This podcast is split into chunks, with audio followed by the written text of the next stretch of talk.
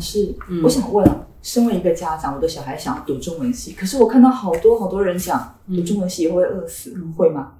其实这个问题完全不用担心，绝对不会饿死。啊，对，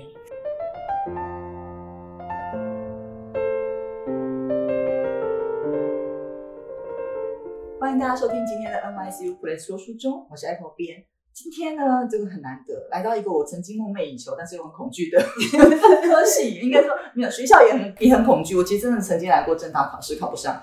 哎，真的那个时候还没有缘分。对，然后今天很开心，我们来到了政治大学，而且是要来采访中文系。嗯这个以前对我来说是又又期待又害怕的科系。嗯，是中文系，我们刚刚一开始聊，真的很担心会谋生困难，嗯，会会会吗？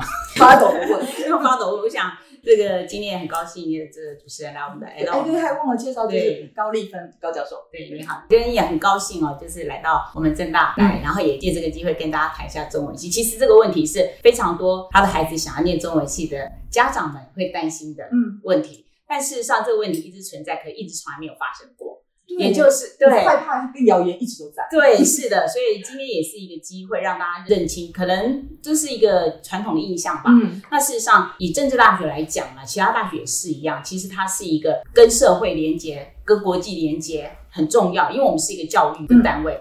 那其实教育一个很重要的，就像那个德国呃创建柏林大学的那个洪堡教授，嗯他讲说，教育其实是大学教育很重要的精神，是一个培养成一个完整的人，而不是一个可以用的人。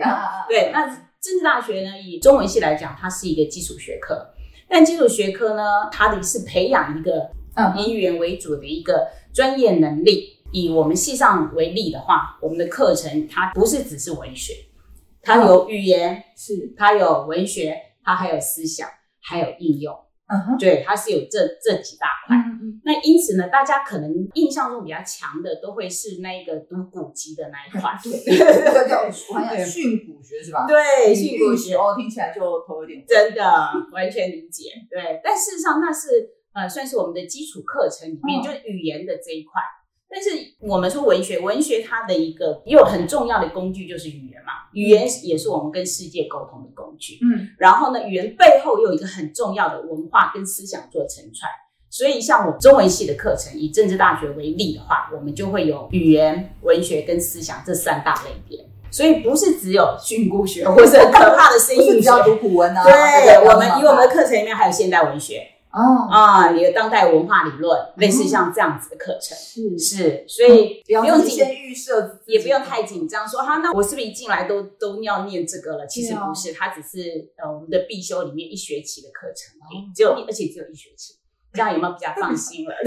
我们要请学生来那个针对老师的发言。对对对，今天一起来节目里面的，还有一位大四的同学是郑宇，杨振宇，Hello。然后还有是硕山哦，对你是他是佩蓉，硕山啊你是大学也是读也是增加中文系，也是增加中文系。嗯不要说增加中文系，嗯中文系跟你想的一样嘛？你在高中的时候就立定要读中文吗？对，嗯其实真的哦其实我是国高中的时候就很喜欢就是国文或中文这个领域，所以就一直就从大学部然后再念念到研究所。嗯，是，所以他跟你想的一样。你本来在选科系的时候，就觉得说中文系就是就是这样，像刚老师讲的那些，嗯，觉得还是会有跟想象中有落差，嗯因为我觉得我一开始的想法可能也跟组成有点像，可能就是比较偏一种专业或语言的训练。嗯但真的到中文系来选课之后，其实会发现真的还蛮多元的，嗯而且会觉得说，哎，自己想象的国文好像就是一个小圈圈，但是其实它的领域其实更广。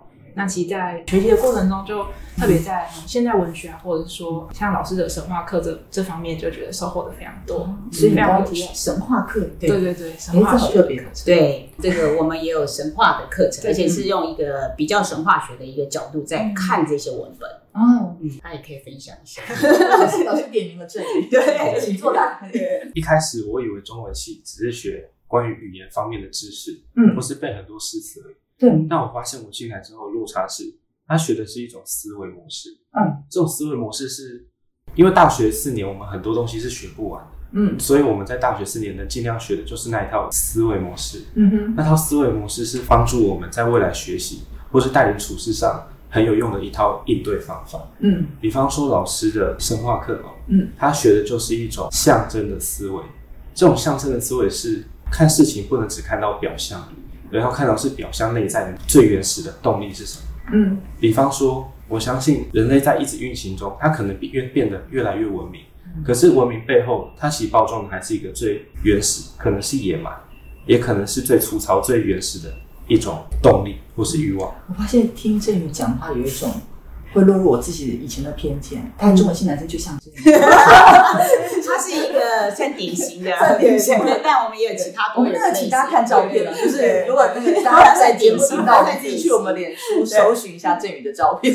哎，可是比较特别是我们振宇是转学生哦，他也并不是一开头就是选择中转你本来转转进。科系啊？老师，我一直都是中文系，哦，你也是从小也是从其他科系从转来淡江哦。中文转到正大中文。哦，了解了解，所以他还是热爱中文的，热爱中文，热爱中文所以你也是高中的时候就确定你要读中文吗？嗯，国中哦，更早了。有老师跟我说，你很适合当国文老师，所以那个有人点了这条名录给你，这样。对吧、哦，OK，那你自己读进来，因为你本来就是非常喜欢，所以并没有任何的落差感，只是说课程当部分呢还是会跟我们刚刚前面聊的有一些想象上真的不一样，但并没有那种冲突。你中间有过觉得这是我要的吗？因为嗯吴东老师这样跟你讲，你你自己就一直相信这件事情吗？有怀疑过吗？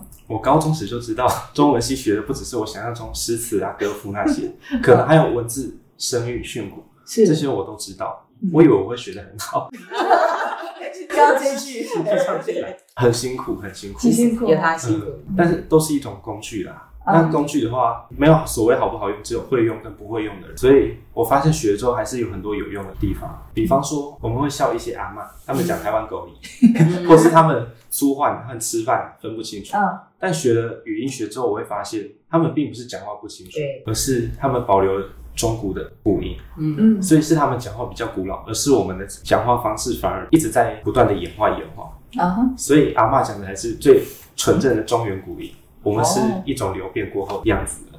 诶，这是一个跟我们平常大众想象的不太也就一样的是学声韵学的好处啦，就是嗯因为你会看到那个语言的演变，然后你看到语言的一个嗯根源性。那我们发现，其实我们现在讲台语是河洛语嘛，对河洛语。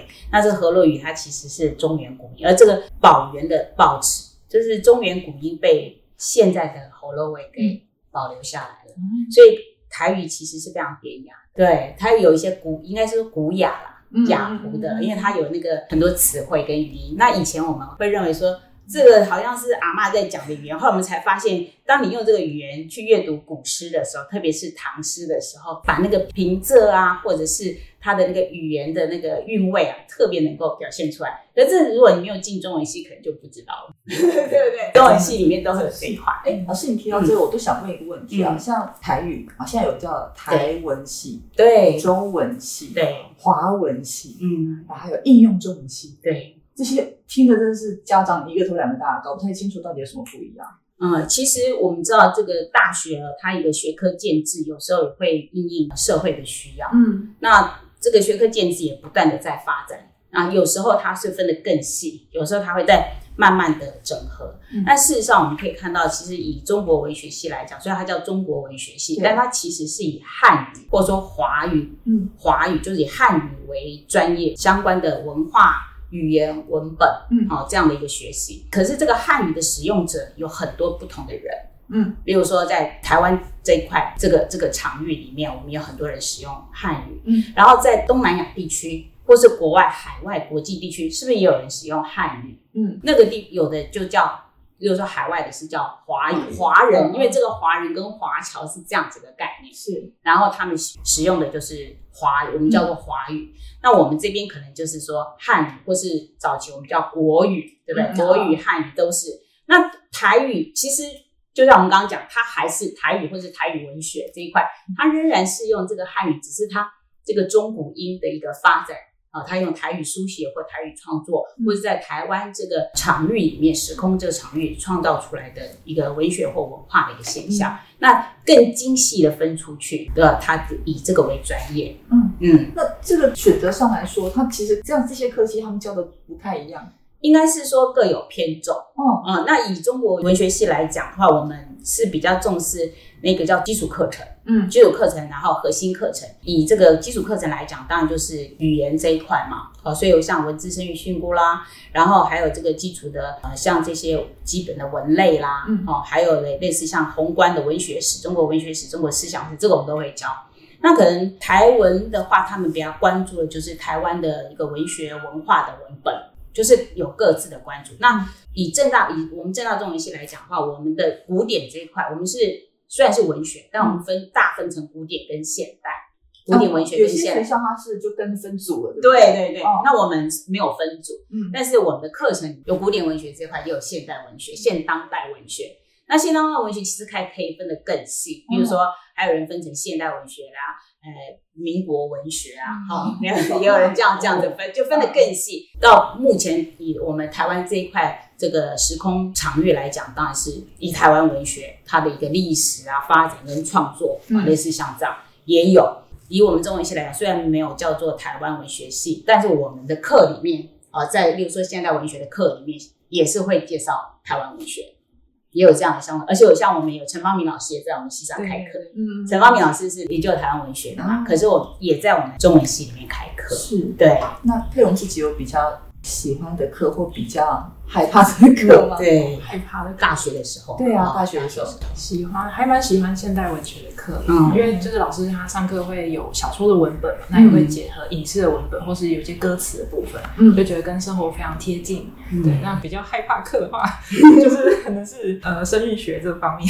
对他其实很扎实。我今天来的时候，我在就查那个有什么叫一句话惹怒中文系，对中文系超有才，在几年前他们就办了一个比赛，还真的大家来投，就是自己发表哪一个话可以惹怒中文系。我我没有对背那个话有什么感觉，他他下面列了几本书，都是那种书啊。哦，如果答对了有这个赠品，不要认真，不会有人想要这些书。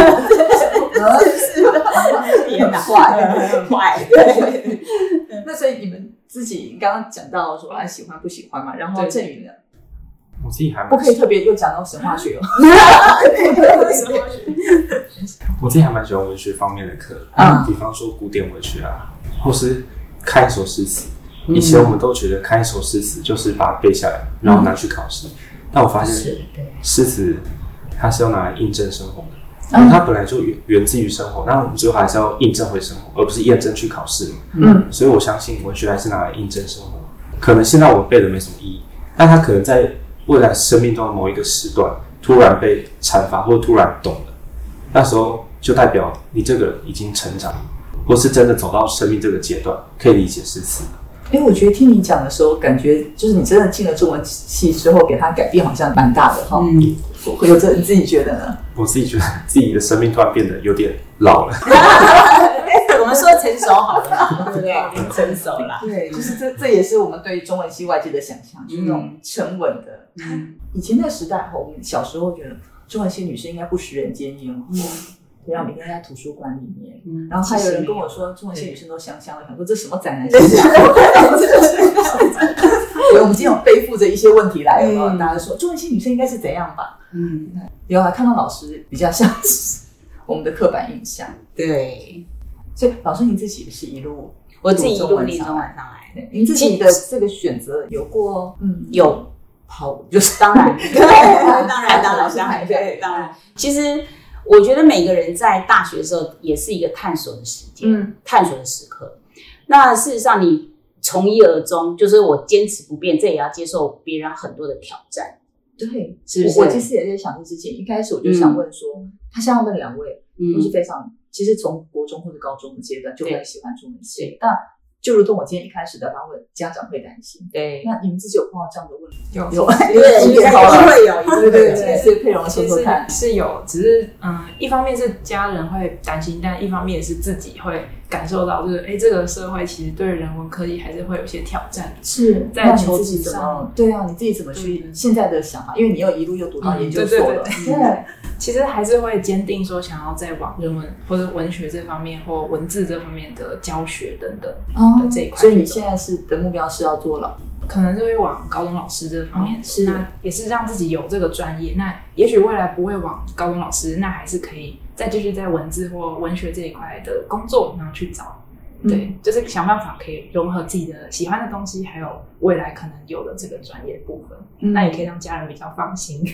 对对对，因为还得要去面对说，也是家人会有一些其实这个问题我也可以分享一下。其实真的，我一路念上来，我当时要念研究所的时候是家长反对，嗯非常反对。然后从考硕士、考博士 一路反对，所以到后来考 到博士，我后来我决定是就不用跟他们讲，让他们担心。然后我考上以后才告诉他们我考上，嗯因为他们担心嘛，就是父母总是会担心，可以完全可以理解是。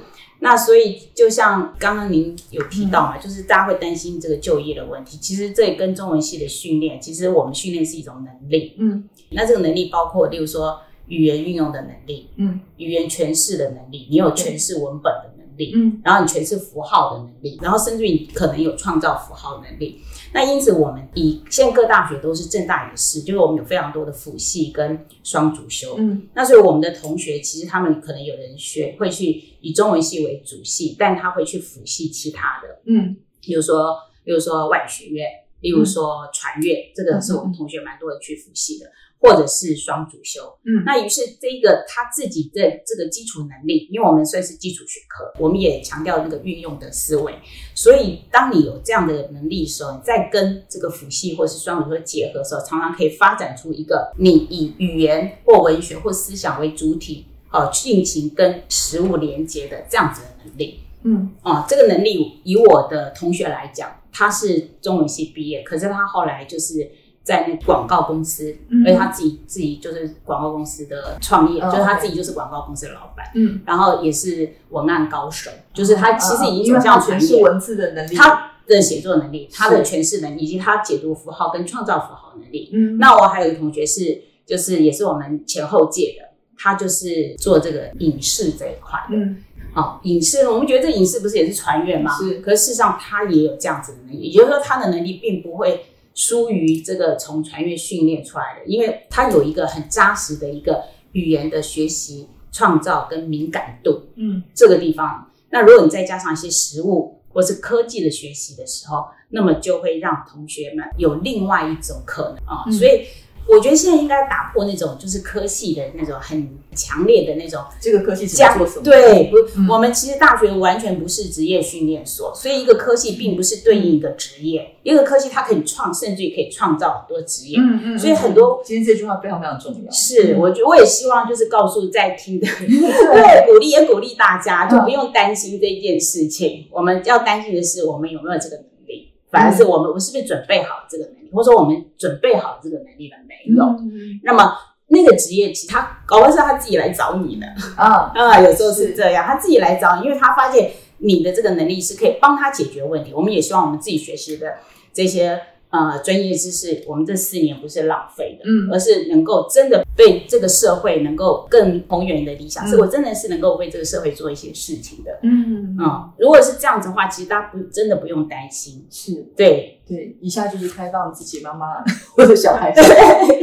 对，其实因为刚好今天很巧的是，其实三位大家都是应该算是一直以来都很喜欢中文。对，那我我不知道这样会不会有这样小朋友，就是其实他自己可能高中的时候就是中文很好，对。但他不见得适合，有可能有会这样吗？不见得适合，是说他不是见得适合念中文系对。吗？嗯，我觉得应该没有这样的人、欸应该就是。对，我觉得你真的，如果你有兴趣，当然，就像刚刚两位同学有提到，高中的国文经验并不代表你在大学读中文系的对，这经验，是绝对不能对不对？绝对不能就这样子国文考就是你中等文于对对，完全国。以我们西上的老师来讲，嗯。他的大学是念理工的，啊，对，然后他他后来硕士博士是念中文。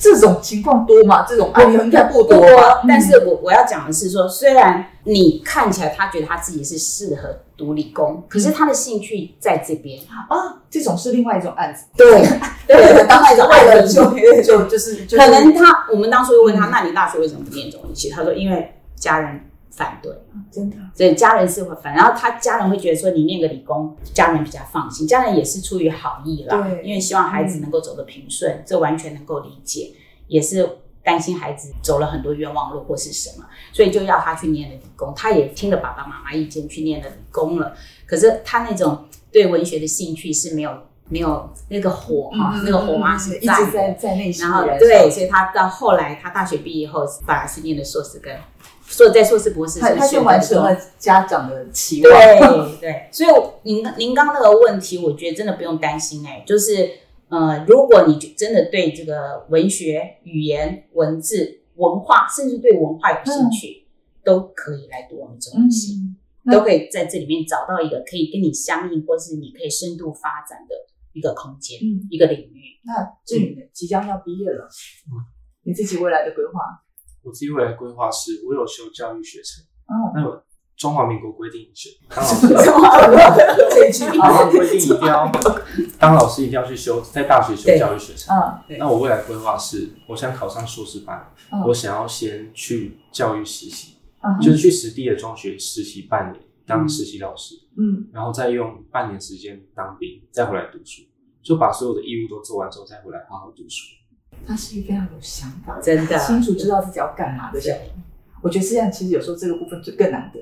因为其实大部分同学其实会在大学里面还在不断的探索自己的未来的可能。是，那我觉得我们学校也就是校园里面也要给他这个时间跟空间。如果他在高中时候没有找到的话，嗯我觉得这个对未来的它的发展其实是还是有很很具有重要意义的，嗯因为人都是会成长。是的。可是事实上，当然不见得是是贵校，就是会不会有些学生也真的进来中文系之后发现不是？对呃你自己同学有也有吧，嗯不适合你就进来他觉得不适合的。应该还是会。嗯不过我的同学是他们会就希望自己还有别的专业啊。那我也是有双主修法律系啊，然后之后就成为律师了。对或在不同领域发展，就真的还蛮厉害。嗯不过我觉得文学是中文系是可以成为大家就成长的一个养分，嗯这种人文的一种涵养。嗯对，哎，然后你是是呃，佩蓉，你是申请入入学入学对的哦？你当初申请都是选择中文系吗？对耶，哇，这现在找到铁粉，中文系不同学校。真的不同学校的中文系。对对对，哦，那你那时候申请的话，你的准备功课是怎么样？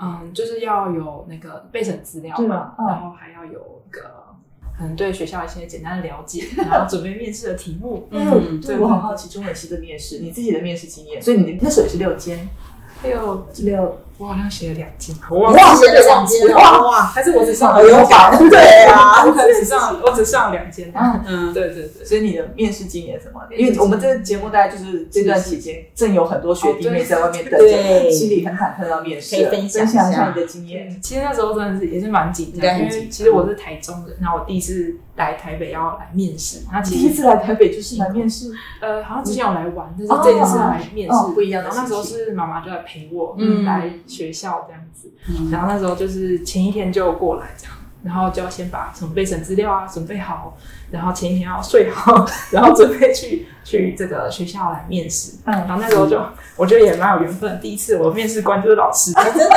我真的还记得，我真的不记得，他还跟我讲，我还说啊，真真的吗？对对对对因为我对。对每届在面试，有时候不会特别对，对，那你快点报老师的量，老师那天。我完全忘记这件事，老师就 老师问我什么？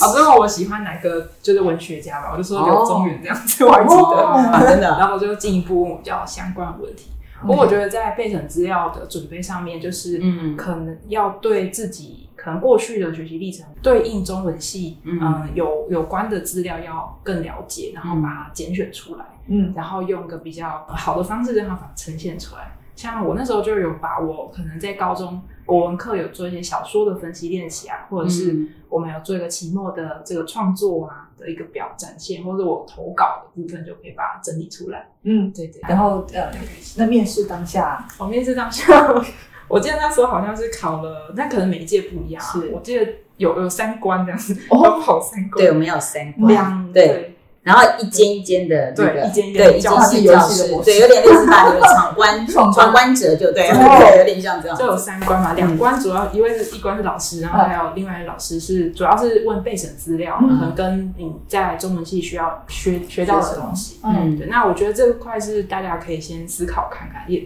一方面是了解自己嘛，另外一方面也是可能对系上要有一些简单的了解。嗯，那第三关就是比较基础学科，我们有抽签，抽那个古对。文，然后要做断句哇啊，这个你需要设计的很认真。对，我们非常认真，对我们非常认真。对有那个题目是用抽的，我记得，对对对，用抽的题目，对，然后很抽还没有在抖。的，自己前面抖一遍。要强装镇定，嗯。就大家还是不要紧张啊，就是把你有的展现出来。对。那我记得还有一个是笔试，就是考试。作文基础的国学的部分。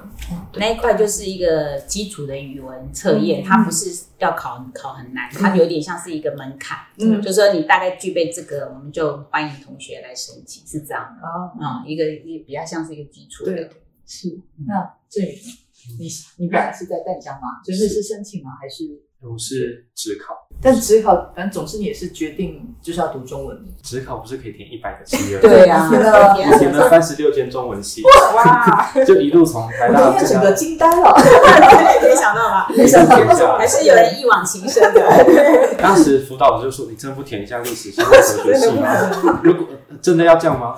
我还是勉强填了一下，但是送出前又全部删掉了，你你就是把台湾有的那个中文系全填满的意思吗？因为上了我也不会想去，所以我就只剩三十六间中文系了。嗯，这我这个我都不知道啊，他们也对对，我不晓得这么一往情深。我没有面试经验，但是我有听说过一些很有用的技巧。嗯，我最近有个朋友用面试的方法上正大中文所嘛，嗯他是正一的同学，他跟我说，教授在问你问题的时候，他不会刻意想要刁难考到你，对他是在帮你。嗯。对。所以他既然丢球过来，我们就好好把球给打回去。嗯。嗯如果这个球我们可能不知道怎么打，或是一时很慌张，不知道问题是什么，但是也不要害怕，冷静下来想一下，嗯，然后并且试图回答这个问题，对，因为不问媒体都会嘛，嗯，就不要在还没想过之前就先弃械投降。对嗯。对，这是真的。就是其实因为我们也常常是面试官嘛，就是面试老师。其实我们问问题的时候，并没有要考倒同学。嗯对，其实有时候可能是要帮助同学去想想看，你在这一方面有没有一些可以提供分享的。所以不要一开头就不要紧张，我觉得刚刚郑宇的分享很好，就是都不用害怕，然后这让自己镇定下来，然后试着去针对这个问题，跟自己以前不管是阅读啊、学习啊，或者创作中有关的东西，可以做一些表述。然后呢，就放下心来，清楚的啊把它讲出来就好，自己不要先帮自己打分数，因为有时候会自己很紧张，一直讲哈我这样应该不行吧？不好，对自己先不要帮自己打分数，因为其实老师们在问问题的时候，其实有时候是在协助你，帮你那一块把它挖掘出来跟呈现出来。如果你抱着这样心的时候，其实老师在问你问题，很可能是在帮忙你的时候，或把你的特质亮点点出来的时候，你可能就会更有信心回答这个问题。你抱着这个心情进入那个那个考试场的时候，其实是就会没有那么压力那么大了。对，远方的同学们，我自己小朋友想读中文，嗯，这一集就叫他听，特 别为了他来聊一下。对，老师，我我最后想问一个问题，就是、嗯这是要康老师，对于这种高中生或者是大一新生，有没有推荐他读什么书？除了那个我很害怕那种，什么国学导读那一类的。对，你有想看那个？对，他们要了解了解，那那个也是要读的啦，是是是对，那个还是要读，但没关系，等他进来以后嘛，那真的已经有决心啊，而且那个决定自己要准备踏入中文这个领域的，那当然就要读像我们国学导读这些的。是是，那我觉得对于一个可能要念中文系，或者说有准备想要念中，或想要知道中文系念些什么，对会讨论些什么的时候，我觉得有本书还蛮适合的，就是嗯。呃杨是牧写的《一首诗的完成》。一首诗的完成。对，然后大家看到这个这本书，会以为这本书只是在讲诗的创作，嗯其实不是。它这这本书它是呃总共有十八篇，然后里面本来的题目应该是叫做《给年轻诗人的信》，嗯类似像这样子，所以他是也在回答年轻的一个对文学有想象、嗯对文学有兴趣、对文学创作他有一些疑问的一些年轻人。然后呢，他以诗作为重要一个文本的例子，嗯然后谈一些相关的问题。那所以这里面涉及的古典、现代，也有西方的，也有也有东方的，嗯中国古典的都有。然后个人的宇宙以及诗怎么参与社会，诗跟历史跟现实之间关系是什么？那诗又是文学里面比较重要的形式，可是它也是一个哲学思辨的一种语言或形态。那所以，如果从这个角度再去看时，你就发现哦，诗的世界这么广，它也是文学的一种。那这样的一个思考方式，你可能在不同的文类里面，你从诗进去以后，又可以看到不同文类之间的相同或差异。嗯然后它跟文化、跟我们当代社会就是当代社会这个学科它，是很就是中文对系其实是贴近的，不要觉得对你，你读了以后就觉得 哦，原来有，其实大家也会有这样的疑问，那不是只有我们有这样的疑问，嗯。那我们也都是带着这个疑问进来，嗯。可是我们也在这带着这个疑问进进来的同时，我们也在找答案，然后当我们找到答案以后，我们就会继续往前行，也有了这个力量。嗯，那我最后要问两位同学，给学弟妹 一些鼓励吧，就是对对对对对两位这么热爱中文系的学长姐，觉得嗯，就喜欢中文的话，就努力的尝试看看吧。不要嗯、呃虽然说不要是可也也不会说就是一定要坚持到底，但是我觉得就是愿意尝试，然后在这个广大的这个文学的世界，一定可以找到就是你跟你的这种心灵会有碰撞这种热情的东西。好，对。我们把最后结语留给 郑这一好。嗯，可能啊，读中文系之后，在过年的餐桌上，嗯很多长辈会问你在读什么学校、啊，可能听到正大可能还很开心，但读到中文系点就垮掉，很省钱啊，比法律系省钱。但是我想说的是，嗯中文系学生知道自己在做什么就好了，嗯因为学的还是这种思维方法，而且又是中文。中文如果全世界有至少十三亿多的艺人在讲话，那每五个人就有一个人讲中文。嗯，那我相信中文会是一个最好用的语言，但它同时我觉得是也是很难的语言。但是我们一生出来就会了这个那么难，而且又那么多人会的语言，所以我觉得中文是非常好的工具，也是思维模式。它中文系不多不少，真的很够用就好了。谢谢大家今天的分享。谢谢有兴趣了解中文系的，那当然很多很当每个科系就每个科目啊，就是深刻上是我们在网络上都分享得到。但透过今天大家的讨论，然后也知道三位正大中文人，我 们来聊聊中文系在学什么，希望大家对中文系有一些更进一步的了解。那今天就谢谢大家过来，谢谢下次再收听我们的节目哦，拜拜，拜拜，谢谢。